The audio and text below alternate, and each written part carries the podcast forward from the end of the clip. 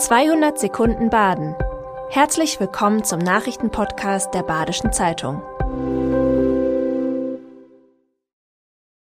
Die Nachrichten am Donnerstag, den 4. Januar.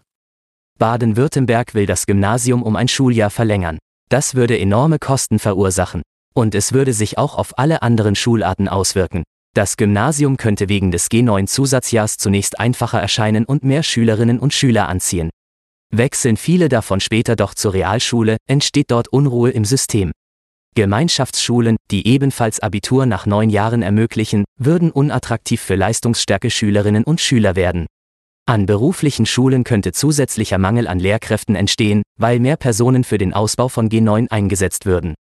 In Offenburg laufen die Vorbereitungen für die Trauerfeierlichkeiten für Schäuble auf Hochtouren. So sauber war es in der Stadt schon lange nicht mehr. Der Trauerzug wird von der evangelischen Stadtkirche am Rekare und Kloster unserer lieben Frau vorbei durch die lange Straße führen. Hinter dem Karstadt-Komplex wird er zur Zauberflutbrücke geführt werden und von dort über die Friedenstraße bis zum historischen Waldbachfriedhof. Alle Seitenstraßen werden ebenfalls gesperrt, zu Vollsperrungen kommt es rund um die Stadtkirche.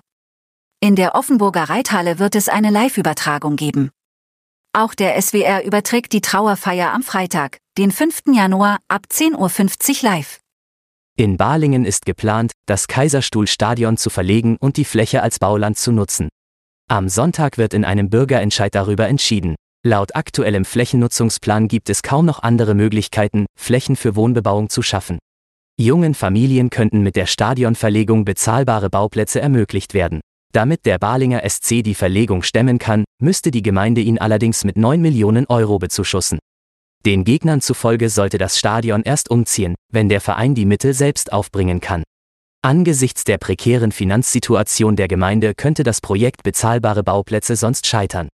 Dann kämen Investoren zum Zug.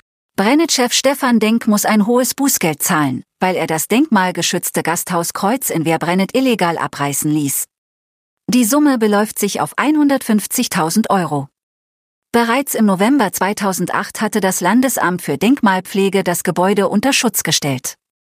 Das Gasthaus stamme im Kern aus dem 18. Jahrhundert und sei ungewöhnlich reich ausgestattet, so die Behörde. Die Begründung Stefan Denks für den illegalen Abriss klang im September abenteuerlich. Ein abgerutschter Bagger habe das Gebäude getroffen und das Gemäuer so zerstört, dass er es habe abreißen müssen. Denk beruft sich auf einen Abrissantrag vom Mai, den es laut Landratsamt nicht gegeben hat.